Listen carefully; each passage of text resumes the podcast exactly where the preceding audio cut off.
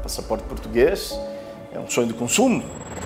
Ele lhe conta a história dele, que é uma coisa assustadora. De Goa a Tel Aviv, de São Paulo a Londres e a Lisboa. Pessoas compram, né? Compra todo mundo para poder conseguir essa nacionalidade. Cinco países, três continentes e o poder de um documento. Quanto vale este passaporte? Eu quero conseguir se eu tenho direito. A raiz do René é portuguesa, né? Passaporte. Todas as quartas-feiras no Jornal da Noite da SIC. É este o ponto de partida para o Antes pelo Contrário de hoje, com Pedro Delgado Alves e José Eduardo Martins. Muito boa noite a ambos, noite. sejam muito bem-vindos. Pedro Delgado Alves, eh, começo eh, por ti com estas eh, declarações. A segunda figura do Estado está a passar uma linha vermelha sobre a atuação do Ministério Público? Bom, eu acho que é saudável que se possa, em democracia, no fundo, fazer o escrutínio de todas as instituições da democracia, portanto, aquelas que têm legitimidade democrática, aquelas que fazem parte do poder político e as outras que, não fazendo parte do jogo político, também são instituições-chave da República. Eu acho que o que tem gerado mais controvérsia hoje, em reação à entrevista do, do Presidente da, da, Assembleia, é que a tomada de posição surge em cima de um caso concreto. E é verdade, bem sabemos que é um caso concreto, que é um terremoto na vida política nacional, que teve as consequências que teve no imediato da demissão do Governo e depois da convocação de eleições, portanto, também... E assim sendo, não passa aqui a ideia que está a ser membro da claque do PS, como defende a Iniciativa Liberal, por exemplo? Isso é a Iniciativa Liberal tentar ser sugestiva nas imagens, porque muitas pessoas no PS não, enfim, não, separar o trigo do joio no seguinte sentido: pode-se falar de uh, justiça, da necessidade de transparência e de prestação de esclarecimentos e de contas por parte das instituições da justiça. Se calhar abordamos isso como segunda ronda ou como segundo uhum. tema e como é que isso se faz, mas evidentemente há um problema se entramos num comentário direto de casos concretos e do, do, do digamos, do pormenor deste ou daquele elemento da investigação. Obviamente é o que os portugueses todos estão a fazer, porque infelizmente a violação do segredo de justiça que ocorreu e que tem ocorrido na sequência da, da, enfim, desta operação, primeiro com a, enfim, a partilha de elementos relevantes de, de, do, do, inquérito, posteriormente com a partilha de dados que dizem respeito à decisão judicial tomada. Tudo coisas que tinham de estar em segredo de justiça, inevitavelmente este tema está a ser discutido pelo país fora, precisamente porque também houve aqui uma falha grave, mais uma vez, da parte de quem devia salvaguardar o, o segredo de justiça e não o conseguiu fazer, que é um tema que recorrentemente tem sido colocado em cima da mesa como tendo que melhorar sob pena de descredibilização das instituições. Portanto, é natural que este debate esteja a ocorrer. Os termos em que depois responsáveis políticos o possam fazer é que eventualmente não possa ser exatamente o mesmo do que aquele que acontece, enfim, numa conversa em família, numa conversa numa, numa no quadro académico ou numa, ou, ou numa conversa entre, entre, duas pessoas uh, que, que a vão tendo. Dito isto também, o que é diferente neste caso, agora do outro lado. Ou seja, estou a tentar olhar para os dois pratos da balança face às declarações do Presidente da Assembleia ontem. Por outro lado, há de facto uma questão que é a tal sem precedente até agora, que é a consequência que se retirou desta investigação e o que ela teve de, de, deste efeito dominó eh, numa série de outros, uh, uh, ou seja, nos, nos, factos que seguiram e, portanto, aquilo que abriu a crise política. E, portanto, esta separação das águas não é especialmente fácil. Portanto, a iniciativa liberal, nessa afirmação, tentou ser muito veemente né, numa crítica. A ideia de que há aqui linhas vermelhas ultrapassadas também procura assinalar a importância de percebermos achas, o que é que a iniciativa liberal não tenha registrado a divisão no PS? Não, não é isso. Aliás, não é, não é, uma, não é uma divisão no PS. Porque, ah, não? Não, eu acho que uma coisa é termos a capacidade crítica, eh, divisão no sentido de sobre este, sobre este assunto, ter capacidade crítica de fazer reflexão sobre como deve melhorar a prestação de contas, já lá vamos a isso, a prestação de contas e a, a informação que os portugueses precisam, esse é um aspecto ontem da, da, da, da declaração do, do, do, Presidente da Assembleia, que eu acho que é aquela que eh, enfim, deveria eventualmente ser federadora de uma posição de muitas pessoas. Uh, não Mas estamos a, estabelecer não, aqui um prazo para o fim de uma investigação. Isso é outra coisa, calma. Eu, Isso é eu, eu, estou, eu estou nesse primeiro. Porque o ponto aqui é: eu não tenho, e como eu não tenho, não terá o Presidente da Assembleia da República, não terá o Zé Eduardo, não, tem, não temos aqui as pessoas, nós não sabemos o que está. Eh, enfim, por, calhou não saber, porque com, com, com, as fugas que existem em todo lado, por acaso calhou não se. Por, por acaso espero, calhou. Eu espero que haja mais que aquilo. Claro, não é isso. Por, eh, vamos lá ver. Há um quadro de presunção e calhou não se saber o que é que por lá está. Daquilo que aparentemente eh, consta, é, é, vamos ver. Há aqui um salto de, de, de, de, intuição por parte do Presidente da Assembleia que é tão pouquinho o que parece haver ali que isto devia ser tratado rapidamente. Mas de facto, Mas não, não sabemos. Não Não sabemos. José Eduardo, e, portanto, neste... no limite, nesta conversa aqui está no perímetro ainda do aceitável, fazemos eu e tu esta troca de impressões Pedro, e acharmos, de... parece-nos que não e não sei o quê. Agora, nós, eu e tu, mesmo, calhar, tu com... eu, mesmo tu e eu somos juristas e não conhecemos os detalhes do processo, portanto, Pronto. até algum pudor devíamos ter. Não José Eduardo, Se neste, o número 2 do Estado... Neste salto que foi dado por Augusto Santos Silva, é ou não normal que peça rapidez num processo que envolve o Primeiro-Ministro? Então, mas já, em todos, a agora. Patrícia não quer rapidez na justiça, queremos todos. Todos queremos. Eu sou advogado, eu acho que Portugal é um país sem separação de poderes, quase. Porque quando as pessoas têm razão, não podem recorrer aos tribunais para fazer valer depressa a sua razão. Sobretudo se estão litigando com o Estado no Tribunal Administrativo e Fiscal, esperam anos então, e anos e anos por uma decisão. Que todos pensamos em... Não, não, não, não, não desculpe lá, queremos todos que a justiça seja mais rápida. O que não pode acontecer, sob pena disto ser mesmo a Venezuela, depois de já ter tido o conceito de melhor amigo do Primeiro-Ministro ou o chefe de gabinete, que andou mesmo na Venezuela, o que isto não pode parecer é o sítio onde um político de determina ao Ministério Público, não conhecendo nada do inquérito, quando um inquérito, quando é que um inquérito cujos elementos ele não conhece podem acabar ou podem deixar de acabar. Mas, mas, isto passa para a cabeça de alguém. Mas isto não tem a ver, não tem a ver, isto é em cima de um caso concreto e é por razões concretas. Não é só em cima de um caso concreto, é em cima de razões concretas. Há um grupo do Partido Socialista a quem os factos do dia 7 basicamente eh, terminaram a vida política. Há muita gente que no PS vinha de há muito tempo, veio, passou de Guterres para Sócrates. E Santos Silva é, se quiser, o, o, o vértice desse grupo de pessoas. Santos Silva foi, durante o governo do engenheiro José Sócrates, o preboste de serviço, o intelectual de serviço na Assembleia da República. Portanto, sendo uma pessoa muito inteligente, sabendo hoje o que sabemos do que se passava com o Primeiro-Ministro, com quem ele privava todos os dias, não lhe podemos reconhecer uma especial perspicácia para os assuntos da justiça ou sequer autoridade para fazer exigências sobre o tema. Não.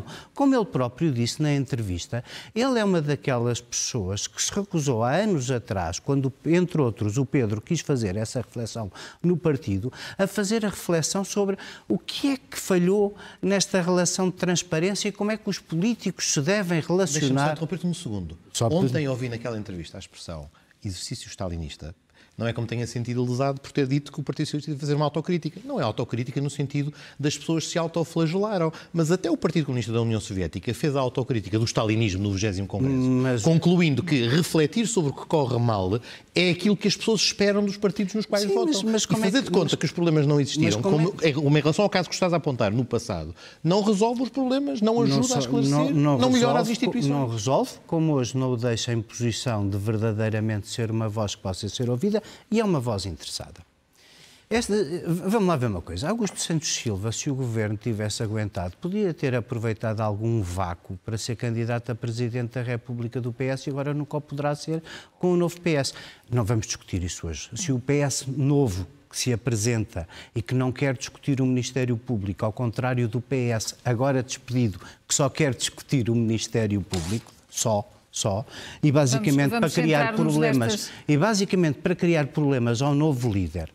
Uh, sabe, uh, Augusto Santos Silva ontem também insistiu na ideia que António Costa insiste muito, que Centeno era ótimo, era tudo ótimo, só o, o mais que provável próximo secretário-geral eleito em dezembro é que não era ótimo para ser primeiro-ministro.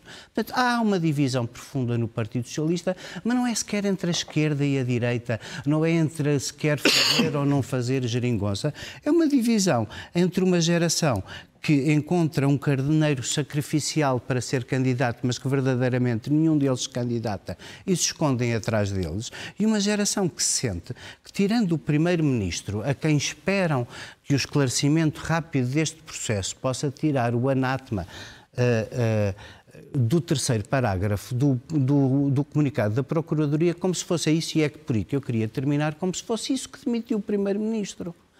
Parece no raciocínio de Augusto Santos Silva crível que mesmo com uh, as decisões normais do sistema judicial de um juiz de instrução que não concorda com o Ministério Público, Augusto Santos Silva parece parecer pouca coisa que um primeiro-ministro que deu entrevistas indignado a dizer que ia ter que fazer uma avença com o melhor amigo no gabinete para que as pessoas não desconfiassem e que andou a apresentar este conceito de melhor amigo para depois o deixar cair quando precisou de fazer uma conferência de imprensa. Ou que um primeiro-ministro em cuja residência oficial se encontra aquele montante de dinheiro não declarado tinha condições políticas num governo que levava a vida que este levava para continuar primeiro-ministro. Não, não inventem. Aquele parágrafo é, é o estertor de um processo e a consequência natural do que saberíamos três ou quatro dias depois. Pedro, falta equidistância política e independência a Augusto Santos Silva, Presidente da Assembleia da República? Não, eu acho que o Presidente da Assembleia ontem responde às perguntas que lhe colocam num contexto em que eram inevitáveis e eram impossível, é impossível de fugir àqueles temas. Portanto, são, são, os temas do cotidiano. Evidentemente, se o Presidente da Assembleia faz uma entrevista, dá, dá uma entrevista naquele contexto, aquelas iam ser as perguntas e é muito legítimo que elas lhe sejam feitas. Obviamente, são, foram feitas a todos os intervenientes políticos. Se ele vai dar uma entrevista, evidentemente, lhe são colocadas. Eu acho que o problema que, enfim, que se evidencia nos últimos dias e, mais uma vez, na forma como lidar com isto é que há preservação de instituições independentemente de poderem ser criticáveis na sua ação. Vou agora antecipar um bocadinho, uh, hum. o, o, não, para fugir, mas que, que, acho que é mesmo o tema.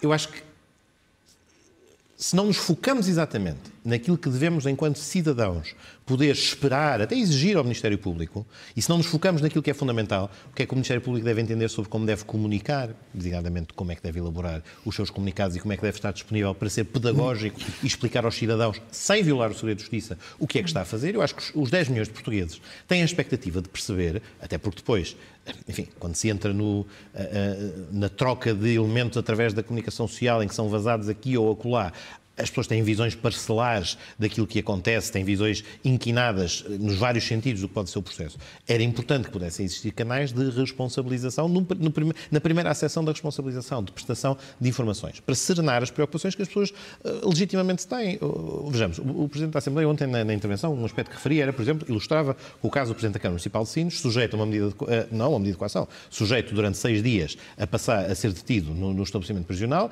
e depois, no final daquilo, sair sem qualquer sem a presença de qualquer imputação do ilícito.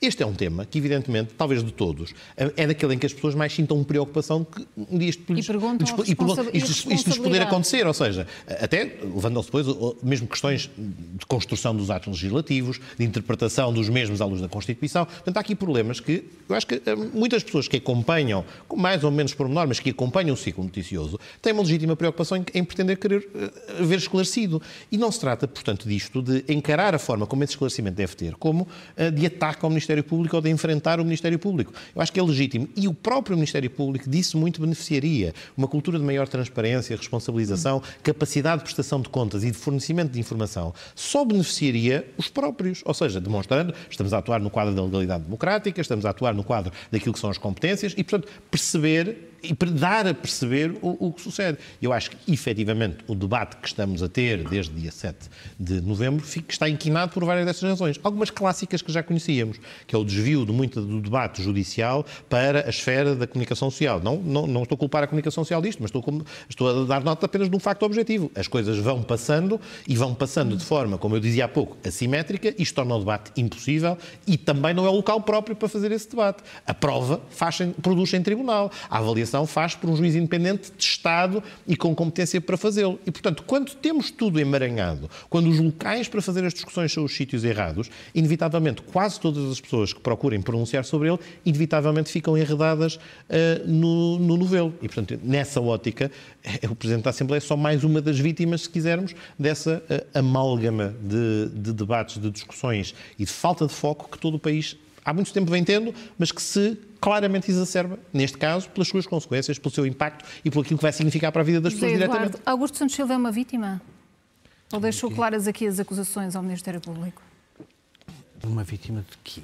disto que eu acabei de dizer, ou seja, é mais uma pessoa que é consumida e, e efetivamente, no quadro em que toma uma posição pública, toma uma posição pública que efetivamente é, é, é discutível que fosse, que fosse Ocupa funções que o deviam levar a algum pudor e algum recato na manifestação posições públicas sobre códigos concretos em matérias que relevam para a separação de poderes.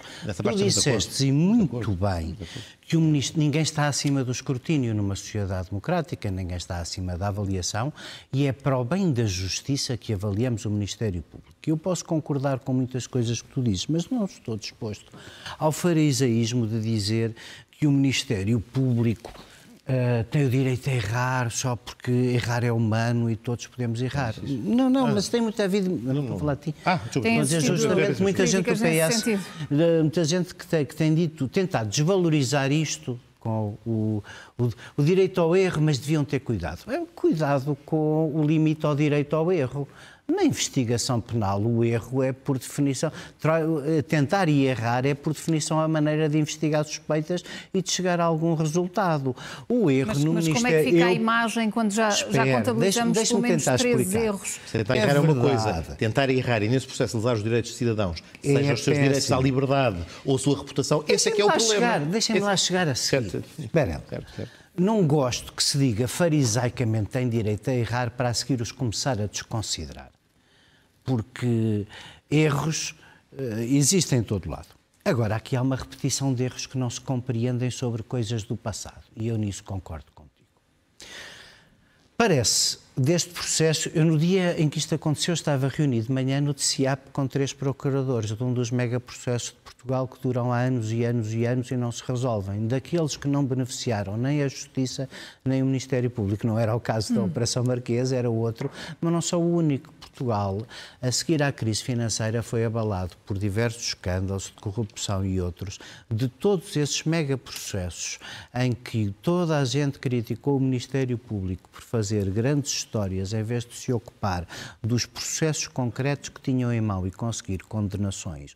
Não é bom que pessoas que manifestamente, à vista desarmada, pelo menos praticaram o crime de, de- de, eh, de incumprimento fiscal, não terem eh, eh, cumprido rigorosamente nenhuma pena e continuarmos a elaborar sobre grandes teorias. Isso parece ser mais ou menos o que está aqui, um caso concreto rodeado de muitas outras coisas, não sei, pelo menos é, é o que da violação do segredo de justiça, segundo o erro, é o que da violação do segredo de justiça se indicia.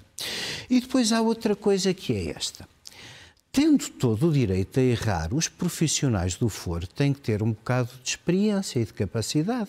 Assim sendo, faz sentido os pedidos de demissão eh, e as críticas que têm sido feitas à Procuradora-Geral da República? por amor de Deus, cada vez que o Ministério Público falhar, nós formos demitir procuradores em vez de os avaliar e avaliar os processos no fim, a Justiça nunca terá vontade de investigar nada. É por isso que precisa de errar. Porque se, cada- se for castigada dessa maneira cada vez que errar, vai preferir ficar quieta em vez de investigar. Isso vai ser a alegria dos malandros e ninguém quer a alegria dos malandros, não é? Agora, deixa- deixem-me só dizer uma coisa que acho que é um- importante. Posso só fazer um acrescento?